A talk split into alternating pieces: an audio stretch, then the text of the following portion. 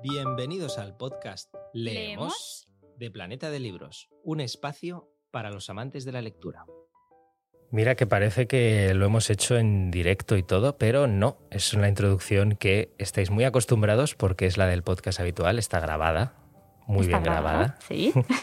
Pero ahora sí que estamos en directo y además en un espacio nuevo. Nos estamos estrenando en Spaces de Twitter. Y Qué nervios, Edu. La verdad es que es divertido. Ahora me apetece estar toda la tarde. Toda la tarde aquí charlando hemos dicho, vamos a darle a esto unos 20 minutitos, a ver qué pasa. podemos ya veo la- las 9 de la noche y Edu y yo aquí hablando sin parar de libros. Eh, no sé, oye, y hemos dicho, qué mejor ocasión para probar esto de los spaces de Twitter que para hablar Recomendar libros. Ah, recomendar libros. ¿Y por qué? ¿Por qué? ¿Cuál es la razón? A ver, no hay razón, yo creo, normalmente para recomendar libros, y eso lo hacemos siempre. Pero yo creo que estamos en unas fechas muy especiales. Bueno, fecha efectivamente de recomendar libros, de todo el mundo buscando qué libros regalar, qué libro autorregalar también, porque también es buen momento para que nosotros nos demos un capricho.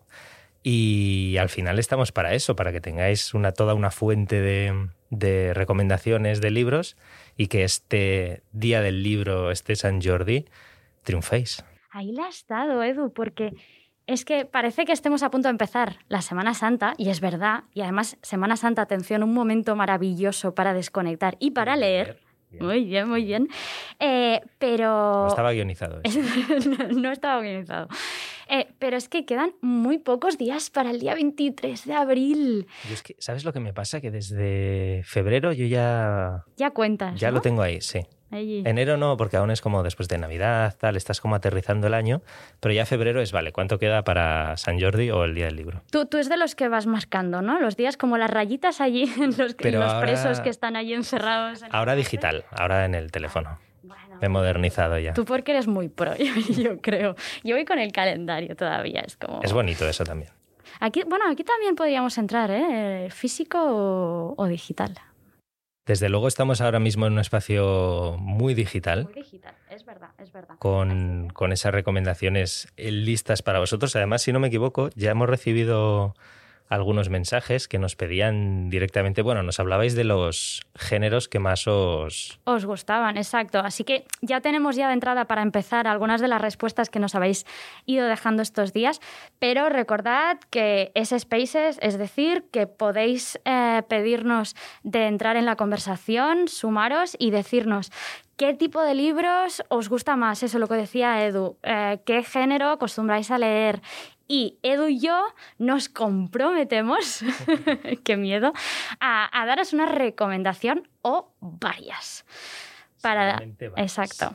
Para salir y para salir a la calle el día 23 y ya ir también con algunos, algunos títulos en mano para, para comprar. Porque yo no sé tú, Edu, pero yo el día 23 yo no soy de las que compra un libro, ¿eh? Ya lo tienes ahí preparadito todo. No, no, no, no, no. Se compran el día 23, pero yo compro muchos libros. Ah, vale, ahora sí, ahora sí.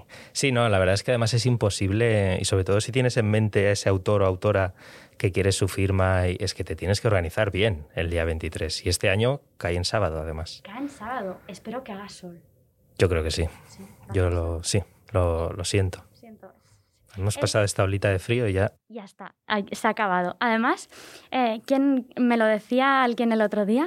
Que es decir, para los amantes de los libros no hay día más soleado, se- sea real o no, el- este sí. tiempo, que el día 23 de abril. Muy bien. Oye, ¿te parece si empezamos a recomendar alguna cosilla? Yo creo que podemos empezar. ¿Sí? De hecho, eh, tengo ya una. Bueno, tengo varias, Vale, dime. pero vamos con un clásico, Ujú, novela negra, Vale. que nos preguntaba en Instagram Alba Freige. Y de novela negra ya tengo en la cabeza a quién. Porque A ver. ha vuelto la reina nórdica, Hombre, ya sabía De la novela negra. este. Camila Lackberg, con El Mentalista. Una novela que, por cierto, está, bueno, está teniendo una acogida brutal entre los lectores. Se nota que había ganas de, de Camila Lackberg, que ha vuelto por todo lo alto y encima lo ha hecho con una colaboración por primera vez escribiendo a cuatro manos con un experto en ilusionismo, sueco, Henrik Fexeus. Este la verdad es que me ha gustado un montón, porque tiene como ese puntillo ¿no? del experto claro, que hace que sea todavía más interesante. Y le ha metido, tenemos ahí una, pues un clásico thriller con, con dos investigadores y un asesino en serie.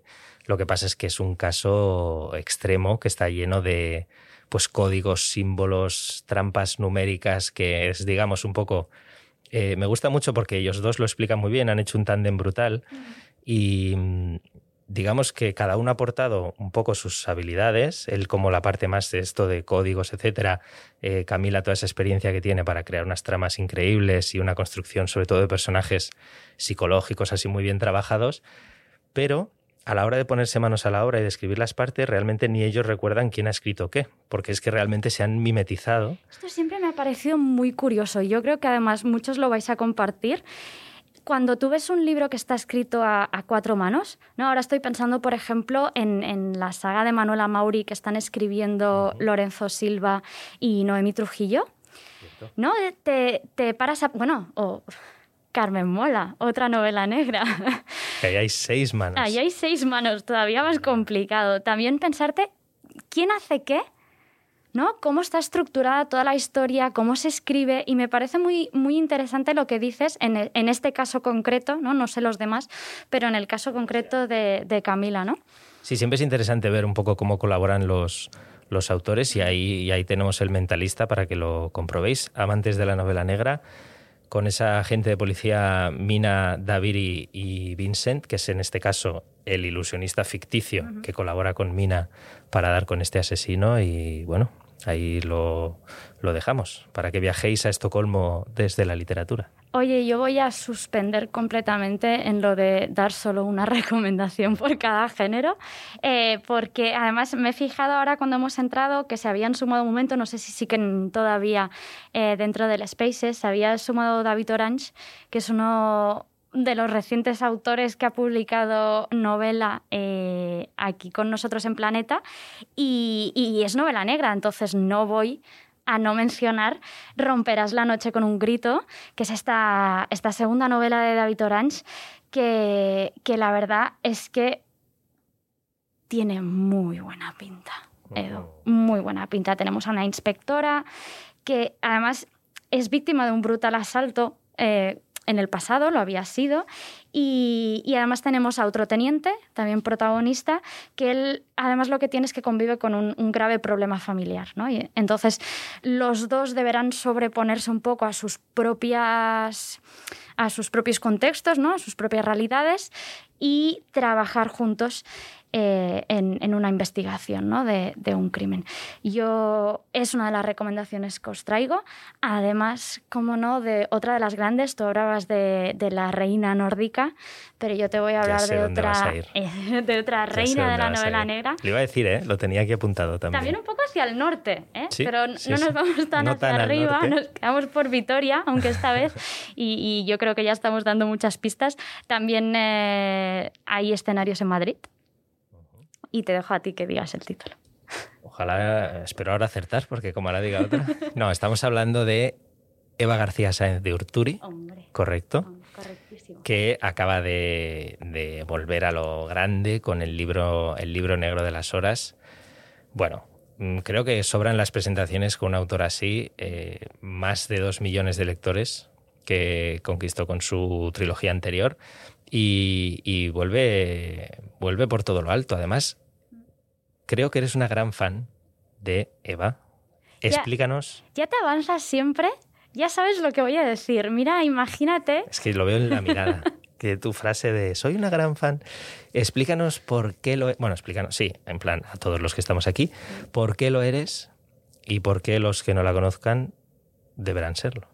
Pues mira que eh, yo cuando empecé a trabajar aquí en, en, Planeta, ahora justo hace cuatro años, que entré precisamente para, para dar apoyo a un, a un San Jordi, eh, justo era cuando estaba también el, el, absoluto boom y fenómeno de la trilogía de La Ciudad Blanca. Yo la verdad es que no, había, no, no sabía de ella, ¿no? Y, y, me, bueno, me hice una inmersión absoluta, me zampé los tres libros. Eso siempre está bien, Eso esos empachos. Muy bien, esos empachos que sientan tan y tan bien. Y además, y ahora justo que estamos en Semana Santa, esa, o sea, la Semana Santa siguiente, digamos, el, el siguiente año, eh, cuando me preguntaron, hombre, ¿quieres ir a algún sitio? Tal, ¿te hace especial ilusión? Oye, yo quiero irme a Vitoria. quiero ir a ver todos los turismo escenarios. Literario, Exacto, el turismo literario que precisamente lo hablábamos en uno de, de nuestros episodios del podcast.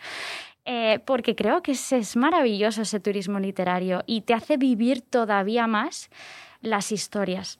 ¿no? Y además eh, yo creo que, que, las historias, los thrillers de, Eva García Sáenz de Orturi saben eh, representar muy bien ese... Mm, ese escenario, ¿no? Esa atmósfera, yo creo, tan oscura a veces, misteriosa. Yo creo que pasa un poco también con Camila Lackberg, ¿no? Lackberg, Exacto. Eh, y, y, en el caso de Eva García Sáenz de Orturi es que es clavado. Además, me gusta mucho el juego meta literario que hace en muchos casos. En Los Señores del Tiempo, que era la tercera entrega de la trilogía, también jugaba con una historia dentro de una historia. Y en este caso, en el libro Negro de las Horas, también lo hace un poco. Y además, eh, cabe decir que recuperamos al personaje de Unai López de Ayala, al Kraken, ¿no? para aquellos que, que, seáis muy fans, pero os decimos que si no habéis leído la trilogía de la Ciudad Blanca, no es necesaria leerla previamente a leer este libro. Es decir, podéis leerlo independientemente. Por cierto, muchos nos habéis preguntado por fantasía. Hay Sí, muchos sí, fans de este, de este género y tenemos, yo la verdad es que tengo aquí un listado, casi un pergamino, podría decir, de libros para que vayáis apuntando. Me vas a dejar empezar por este, Te voy a dejar empezar, te voy a dejar es empezar. obligatorio, pero Minotauro ha sacado una nueva edición del Hobbit que yo de este libro me compraré todas las ediciones que salgan, mm, de los idiomas al menos que pueda leer. También de los que no, por, por tenerlos. Pero bueno, eh, yo creo que es el libro perfecto para introducirse en el mundo de la fantasía, esa historia que nació como un cuento que, el propio Tolkien contaba a sus exacto a sus hijos y luego se convirtió en ese en ese germen de lo que luego fue el Señor de los Anillos y ese universo que nos ha llevado a, a, bueno a vivir experiencias yo desde luego en literatura pocas veces me lo he pasado tan bien y además eh, con esa serie de Amazon que estamos esperando 2 de septiembre. que es que est- está ahí ya Está ahí, Está ahí ya. Así que si aún no has leído El Señor de los Anillos, me empieza con este Hobbit, excusa perfecta con esta nueva edición. Además es cortito, se lee rápido, no tiene nada que ver con las tres eh, versiones eternas de la gran pantalla que se hicieron. Exacto, nada que ver. Y es una historia increíble y así te vas preparando para, mm, para la llegada de la serie, claro. Exactamente, yo ahí donde lo veis, eh, donde lo escucháis a Edu, eh, es el fan número uno de la Tierra Media. Soy de... muy pesado a veces. No, pero yo creo que, es- que es- siempre es bien recordar es bien. a Tolkien y, y toda su Ay, obra. me encanta porque lo pronuncias bien, yo nunca lo pronuncio bien. Uy, pero uf, me Pero pones un aprieto. ¿eh? Ahora no voy a decirlo cerebro. otra vez, ¿eh? Por Bueno. si acaso. Ahora va a escribir alguien y va a decir, No no, se pronuncia así". no se pronuncia así. Bueno, seguro que nos perdonan si no lo hemos pronunciado bien. Oye, había alguien que nos preguntaba por fantasía middle grade. Sí. Algo muy concreto, ¿eh? Y tengo una historia que yo creo que incluso nos vamos al terreno también de las viñetas, pero es una historia Ah, eh, brutal de fantasía. Tenemos ahí Huki Ah, de Miriam Bonastre. de Miriam Bonastre, que también es una de esas eh, obras tan especiales que han salido, que han salido este año. Una, una novela, bueno, un, un- sí, un cómic, un, no sé cómo decirlo, un libro cómic, que mm, es curioso porque primero se publicó en, bueno, miento, iba a decir en Estados Unidos, pero no, se publicó en la plataforma Webtoon. eh, éxito brutal con millones de reseñas, de visualizaciones y, y rellenas positivas. Reseñas positivas, he dicho rellenas. Sí, pero yo lo había entendido perfectamente, ¿eh? Como cuando lees algo ahí mal. Sí, y- pero tu cabeza ya está. en otro lado, ¿estás siguiendo ya? Tú tira. tú tira. Reseñas positivísimas y, y bueno, al final, por fin, aterrizando en español, que, que, Miriam Bonastre ya nos, ya nos avisaba que le hacía mucha ilusión ver en las librerías ya de su ciudad y de su país la, su obra. Y ahí lo tenéis, eh, una historia con un montón de ecos de Harry Potter, también un montón de guiños a los cuentos clásicos de, de fantasía y, una historia sobre todo llena de magia, que es algo que muchos también nos habéis, eh, nos habéis pedido y sabemos que os gusta. Así que ahí tenéis a los dos mellizos, Dani y Dorian, que pierden el autobús a la escuela de magia y a partir de ahí es el inicio de una aventura brutal. Y con unos dibujos para chuparse los dedos. hecho, no, me veis claro, pero he hecho un poco el gesto este. el gesto del... Qué bueno que está esto. Eh, os voy a añadir también a hacer un poco de listado, por si estáis buscando este, estos títulos, estas opciones, recomendaciones de fantasía middle grade. Por ejemplo, recordad que tenemos también a la trilogía de Helen Parker, de, Andrea Izquierdo. También, eh, además, Helen Parker con ese homenaje a Harry Potter, también de nuevo, pero en este caso con una protagonista eh, muy chulo en el centro de Nueva York. tenemos también, además, eh, un título que no sé si habéis visto en Netflix también que hicieron una película que era Cuentos al caer la noche. Y esto estaba basado en un libro que se, titula Historias de noche eh, y que yo creo que es una muy, muy buena recomendación. Pero Edu me ha dicho que, porque Fantasía Middle Grade hemos visto ya que era un poco para entre 8 o 12 años, ¿no? Vamos a decir, a ver, siempre las edades entre comillas. Bueno, al final depende mucho del lector. Exacto, depende mucho del lector, de todo lo que lea, etc. Pero si nos vamos un poco más hacia, hacia juvenil, tenemos, yo creo, un título de fantasía imprescindible que ahora está en boca de todos también. Es verdad, otro gran éxito. Y que sé que te mueres de ganas de comentarlo. ¿Lo voy a decir yo? Yo creo que te dejo porque he hablado bastante, pero como prefieras. A ver, no sé si a alguien le suena la saga Grave. Yo creo que sí, que alguno hay que le sonará. Que alguno hay que le sonará. El otro día justo estábamos compartiendo imágenes que sacabais eh, algunos de vosotros en, en, Instagram porque es de esos libros fenómeno, que se han convertido en fenómeno y que todo el mundo está leyendo. De hecho, son cuatro ya los títulos de esta saga. Anhelo. Furia. Furia. Ahora te voy a hacer una Furia. Eh, la saga fulgor, y ansia. bueno, que el orden es al revés, perdón. Anhelo, furia, ansia y fulgor.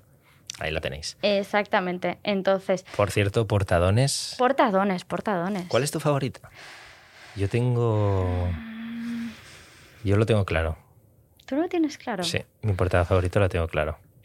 Quizá Fulgor, ¿eh? me gusta mucho a mí, ese escudo manchado de sangre. Era mi segunda candidata, pero me quedo con Furia. ¿Con Furia? Mm. Y por cierto, hablando de anhelo, mm. eh, los seguidores, los que sigáis a Miquel Fernández en TikTok, ha hecho un TikTok muy divertido sobre los títulos de los capítulos de Anhelo. ¿De Anhelo? Sí. Oye, ahora se van a ir todos del Spaces y van a irse a TikTok a buscar. Y este luego. Luego, luego del Spaces. Pero os va a gustar. Y eh, seguramente os van a entrar ganas de leer esta, esta historia de gárgolas, vampiros. Ha sido como un rejuvenecimiento del, del género. Pero dándole también una evolución, yo creo, al contexto, ¿no? Porque veníamos también de, yo creo, algunas historias de vampiros, hombres lobo, de estas fantásticas un poco tóxicas que podríamos decir. Es una buena definición, sí. sí, ahora. Y, yo creo que, lo que ha hecho esta saga, está haciendo esta saga, ¿no? Tracy Wolf, que es su autora con la saga Crave, es un poco llevarlo al, terreno actual, ¿no? Con, lo que hemos avanzado y hemos, hemos mejorado, yo creo, quiero pensar, eh, en la sociedad eh, estos últimos años, ¿no? Y tenemos ahí una autora, Tracy Wolf, que es una autora súper prolífica, tiene una cantidad de novelas increíbles, más de 60 de hecho, ya vive en, Texas con su familia y le encanta escribir, por suerte, y además es que es una auténtica máquina, porque estamos hablando de cuatro libros, Anhelo, Furia, Ansia y Fulgor, pero es que cada uno tiene cerca de mil páginas. sí, sí, Depende de uno, pero bueno, que son O sea que si queréis una buena saga. Tomos importantes. Para disfrutar, meteros en un universo aparte y, quedaros ahí durante un tiempo, ahí tenéis eh, la serie Crave. Con, con, estas novelas. Que oye, Edu, una pregunta. El otro día alguien me decía que cuando se compraba un libro que formaba parte, ¿no? que era el primero de una saga o una trilogía, que no se compraba solo el primero, por mucho que no lo hubiera leído. Que se, o sea, iba a la librería y se compraba todos los libros que había de esa saga. Porque así, cuando terminaba uno, ya, no, no tenía que levantarse ni de la cama. Cogía directamente el segundo y continuaba. Yo tengo el corazón ahí dividido porque soy de... Me encanta comprarme series completas, trilogías completas, en plan, pum, el pack y hacer lo que tú dices, pero eh, cuando aún no está publicada igual la siguiente parte, ese momento de me lo leo, lo cierro y me muero porque salga el siguiente y ya estás esperando cuándo lo van a anunciar, ya sabes el día de lanzamiento, vas directo a, la librería en cuanto sales de trabajar o de el instituto, de donde sea. Eso, tiene un gusanillo ahí que también... Que yo, yo no perdería, ¿eh? Yo no perdería.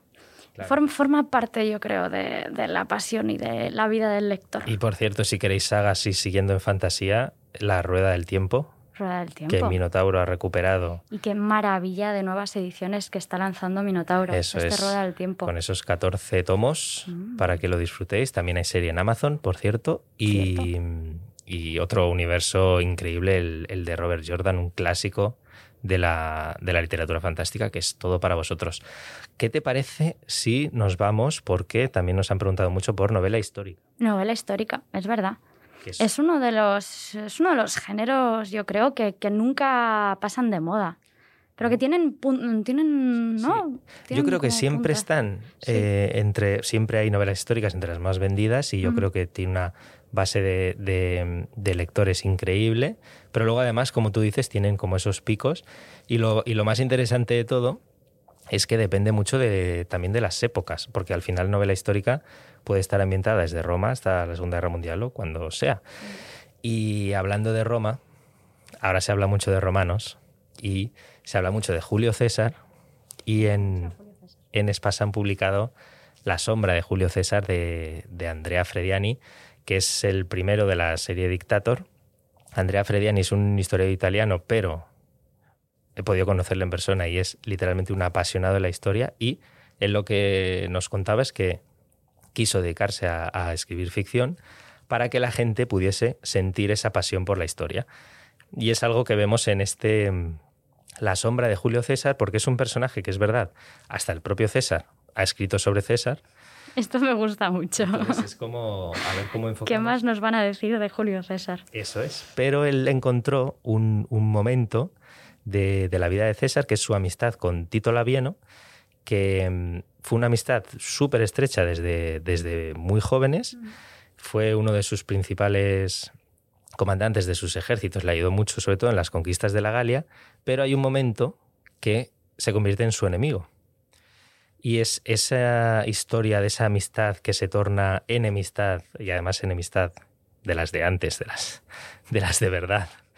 Eh, no en plan que ya no me escribe en Instagram, no, o sea, una enemistad en serio, pues es la historia que narra mm, Andrea Frediani en este La sombra de Julio César y nos va presentando a un autor. Y por cierto, como él es experto en historia militar, la recreación de las batallas Iba a decir que te sientes como en una película, pero no, mejor que en una película, porque está mejor recreado. Bueno, porque además cuando entra a tu mente, que es lo que tiene la literatura, ¿no? Que siempre decimos cuando comparamos eh, el cine con, con, los libros, evidentemente cada, cada mundo, ¿no? Y cada una de estas eh, dos grandes artes eh, tienen, tienen sus ventajas. Pero en el caso de la literatura, entra tu mente, entra tu imaginación en medio, ¿no? Con lo cual, con, con, la descripción y con las herramientas que te da el autor, en este caso Andrea Frediani, tú le pones ese extra. Eso me recuerda a algo que decía Javier Cercas, me acuerdo cuando ganó el premio, el premio Planeta por Terra Alta, por cierto, primero de una trilogía que ahora continúa de cierra con El Castillo de Barba Azul, que os recomendamos, vamos, muchísimo, muchísimo. volviendo al terreno de la novela negra. Eh, pero no, lo, que decía Cercas era que cuando él terminaba de escribir eh, una novela, en realidad todavía faltaba el 50% de lo que es esa novela. Y el 50% restante es lo que aporta el lector a esa novela, ¿no? Y entonces es en el momento en que ese texto, esa obra, esa historia... Los lectores lo hacen suya. Exacto, llega el lector y el lector la hace suya con su imaginación, con su lectura, es cuando esa obra está completa. Y eso la verdad es que no lo olvido, ¿eh? No lo olvido porque me gustó muchísimo. Eso es, eso es imbatible. Por cierto, hablando de novela histórica, en Destino acaba de publicar Tony Gratacos. Sí. Nadie lo sabe. Un tema que comentamos mucho en el podcast, portadón. Portadón, portadón. Madre mía, qué portada. No me puede gustar más. Abriros una pestaña al lado del Spaces, bueno, el lado del Spaces, una pestaña, ¿no? Que no estáis con el ordenador. Es que yo soy muy fan de las pestañas. Pero... De fe. su navegador. sí. Eh, pero buscaros, buscaros esta, esta cubierta porque es increíble. Y mientras lo hacéis, por cierto, amantes de los thrillers, aquí también tenéis cabida en este eh, Nadie lo sabe. Os voy leyendo un pequeño extracto de la sinopsis para que os hagáis una idea porque es increíble. Yo ahora lo sé. Creí a los que regresaron de la primera vuelta al mundo, a los de la expedición Magallanes, pero Juan Sebastián Elcano me mintió. Yo, discípulo del cronista más poderoso del imperio de Carlos V, Confié en su palabra y me engañó. He tratado de conocer la verdad. He luchado por ella, pero resulta demasiado grande, demasiado peligrosa, aun para alguien tan ambicioso como yo. Solo me queda la pluma para desnudarlos a todos con mis palabras antes de que sea demasiado tarde. Oye, qué maravilloso. Oye, ¿nos puedes leer la sinopsis de todos, Edu? Los libros. Pensé que iba a decir la sinopsis del todo, pero de ah, todos ya igual se queda... Se queda demasiado. está bien. A mí, yo soy fan ¿eh? de las sinopsis de los libros, a no ser que, a ver, me destripen, me destripen, demasiado la historia. Aquí es, como... los trailers. Sí. Me leíste la mente. ¿eh? ¿Qué pasa, con los trailers últimamente? ¿Ves? Esto no pasa con las sinopsis de los libros, pero últimamente los trailers te destripan toda la peli. Y es que ya no los veo. No, yo he dejado de verlos, pero antes era mi parte favorita de ir al cine, ¿eh? ya, pero ahora ya es todo. Ahora como eran 15 minutos de tráiler y ahora te ponen solo dos, porque como duran ya 7 u 8 minutos. Y el otro día leía, eh, veía no sé qué teaser, que teaser, la propia palabra es en plan algo que enseñas poco. Pues dos minutos y medio de teaser. O sea, los teasers son los nuevos trailers. Y los trailers son las nuevas películas directamente. Me ha encantado esto. Oye, yo quiero irme. Eh, antes, oye, antes he visto que alguien nos pedía solicitud para entrar y iba cuando terminabas de la sombra de Julio César a decirle que entrara y se me ha desaparecido. Oye, tú. Eh, eh, de todos modos, me voy a ir porque de, las, de los géneros que nos comentaban el otro día por Instagram, alguien dijo historias románticas lo decía María 05. Historias románticas con un toque dramático. Me gusta estas peticiones tan concretas. ¿Has visto? Sí, sí. ¿eh? A mí, bueno, me gusta hacer estas preguntas por Instagram porque de verdad te encuentras un poco los gustos específicos de cada persona, ¿no? sobre todo todo tipo de lectores. exacto, puntillosos en según qué casos. Sí, sí, sí, Yo no sé si tú has visto o si alguien de los que nos estáis escuchando ha visto This Is Us, la serie This Is Us. Yo no la he visto. Es una serie que, que además tira muy para atrás, flashbacks, eh, incluso tiene algún flash forward. Es una familia, ¿vale? Entonces son varias generaciones, son tres hermanos, los dos padres, que son más o menos los, los que son los grandes protagonistas, ¿no? Y te, te, van explicando y te van construyendo un poco la historia de todos ellos. eh, y si alguien la ha visto o alguien conoce un poco sobre la serie, sabrá que se juega mucho con el de que es la serie que tienes que ver con una caja de pañuelos al lado. Es, es maravillosa además cómo está construida narrativamente ¿eh? y cómo te lleva siempre a ese punto del acabar y llorando, que no sabes cómo, ¿no?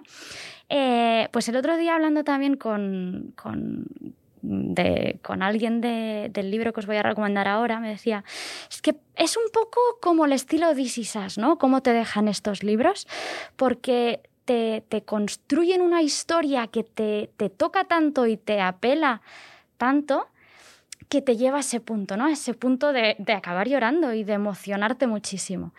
Y yo estoy hablando de Alice Kellen. Muy bien, porque estaba, iba a decirlo es verdad que iba a decirlo, ¿eh? No me creéis, lo sé que no me creéis, pero...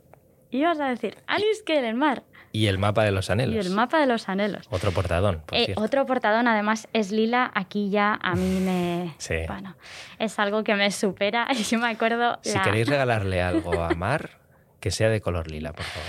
La chica que lleva el marketing, eh, toda la campaña de, de este libro, me acuerdo que el día que, que anunciaron la cubierta, me escribió por el chat y me pasó un fragmento del libro en el que, en el que Alice escribe eh, el, el porqué del lila, ¿no?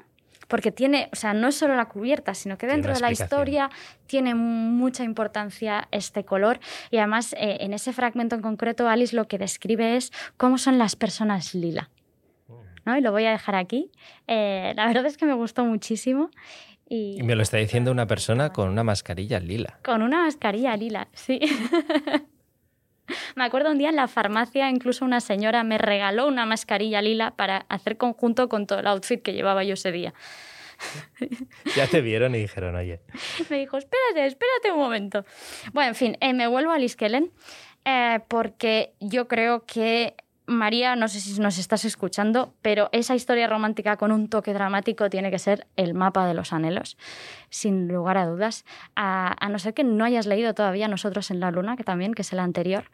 Ah, exacto, cuya lectura también recomendamos muchísimo. Y aquí os diré que hablamos de, de una chica que se, se llama Grace Peterson. Ella es una chica que eso, se siente como muy invisible, nunca ha salido, ella vive en Nebraska, nunca ha salido más allá eh, de, de ese estado. Y de repente llega a sus manos un juego, un juego que es este mapa de los anhelos.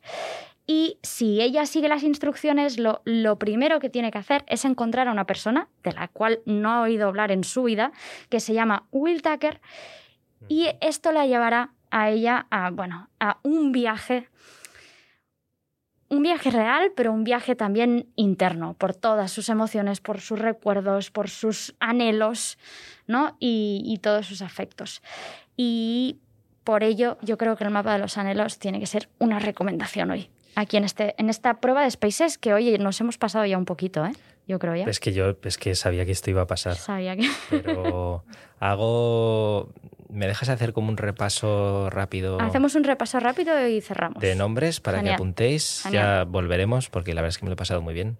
Y nos quedan muchos libros en el tintero. Pero, eh, por supuesto, no os olvidéis de los clásicos. Es un gran momento eso. para regalar o leer clásicos y ahí tenéis ediciones maravillosas de Austral con títulos como, ojito a lo que voy a decir, Don Quijote de la Mancha, Orgullo y Prejuicio. Bueno, Don Quijote de la Mancha de Miguel de Cervantes, no hace falta que haya el autor, ¿no? No. Orgullo y Prejuicio de Jane Austen. Frankenstein de Mary Shelley. Es que son, es que me emociono solo de decirlo. Cumbres borrascosas de Emily Bronte, Moby Dick. Moby Dick, me encanta Moby Dick. Dickens y volviendo al presente. Es que, es que me, me he puesto nervioso. Hay como que decir muchos libros y, Y muy poco tiempo para decirlos todos. y muy poco tiempo para decirlos todos, exacto. Ha vuelto Isaac Rosa con una novela que, Ganador del premio Biblioteca Breve. que ganó efectivamente el, el premio eh, Biblioteca Breve, Un lugar seguro, y es una historia que, bueno, con, con esa ironía que solo, que, que tan bien maneja Isaac Rosa, pero que nos plantea, o sea, nos, nos pone ante un, ante un mundo distópico. Distópico, entre comillas, ¿no? Porque sobre todo en las últimas semanas yo creo que nos hemos acordado mucho de, de este lugar seguro de, de Isaac Distópico, Rosa. exacto. Distópico, que cada vez es menos distópico y más real, por desgracia, pero bueno, desde luego un buen libro siempre es un buen refugio. Lugar seguro, pues ya solo con el título sobra decirlo. Y por cierto, quien ha vuelto también, Rosa Montero, con el peligro de estar cuerda, exacto, esa, esa defensa tan maravillosa que hace del, del valor de, de ser diferente. Y además lo hace eh, en, esta, en esta novela que es una especie de mezcla entre ensayo y, y ficción y que va recuperando mentalidades de la historia que, bueno, que en algún momento, digamos, han, bueno, pues por lo que fuese, se consideraban diferentes o su- sufrían algún tipo de, mm, patología o lo que sea, o así se las catalogó. y eh, en cambio había un genio dentro, ¿no? Entonces eh, ese repaso de, estas figuras es eh, desde luego increíble. Y lo que dice la autora, como en todo, la clave está en el equilibrio entre el porcentaje de desapego y el de sentimiento, en lograr cierta armonía entre el yo que sufre y el yo que controla. Oye, esto me ha gustado mucho. ¿Qué te parece? Me recuerda a cosas que dice Marian Rojas también, aquí recomiendo mucho la doctora Marian Rojas. Muy bien hilado, es ¿Has visto qué bien hilado que lo he hecho? Nosotros que estábamos asustados de que lo íbamos a hacer muy mal, bueno, esperemos no estar haciéndolo muy mal. Yo creo que tenemos una segunda y una tercera oportunidad, ¿no? Que se nos dan para volver a probar este Spaces y dar más recomendaciones. Pero entre ellas, sin lugar a dudas, está Marian Rojas con cómo hacer que te pasen las cosas, cosas buenas o con Encuentra tu persona vitamina que yo creo que, son muy necesarias también a día, para hoy, a día de hoy para entender un poco este mundo de estreses constantes y poder apartarnos de, todas esas personas que no nos aportan y ir a buscar a las personas que nos aportan, a esas personas que, son para nosotros una, una vitamina ¿no? y una fuente de energía en todo momento. Oye, Mari, nos dejamos muchas peticiones, lo sabemos. Hemos intentado abarcar todo tipo de géneros y públicos. Pero es que, a ver, estaríamos hasta la noche, pero tenemos que parar. Y vamos a hacer una cosa. Os recomendamos, como no hemos podido mm, daros todas las recomendaciones para además todo tipo de lectores, tanto si os gusta el ensayo como si os gusta los libros de gastronomía, eh, etcétera, como si tenéis hijos y estáis buscando libros para niños de distintas edades. Os recomendamos que entréis en la página web planetadelibros.com porque allí Justo ahora acabamos de activar una recomendación súper chula por géneros, por gustos, para precisamente el Día del Libro. Y muy atentos porque se van a anunciar también esas firmas, esos encuentros con los lectores, así que también atentos para ir preparando vuestra agenda del, del Día del Libro de San Jordi. Exactamente. Oye, muchas gracias a todos los que estáis por aquí escuchándonos y que os habéis pasado os recomendamos y os animamos, si queréis, si, os ha gustado, que nos dejéis comentarios, propuestas, que nos pidáis más recomendaciones y nosotros os contestamos vía DM si queréis y que nos sigáis eh, en ese, este podcast que tenemos eh, mensualmente y que colgamos en, todas las plataformas, en Spotify, y etc desarrollamos un poquito más todos estos libros que hoy os hemos contado casi en batería, pero para que los vayáis apuntando. Así que nos vemos en las ondas podcasteras. Muchas gracias y hasta pronto.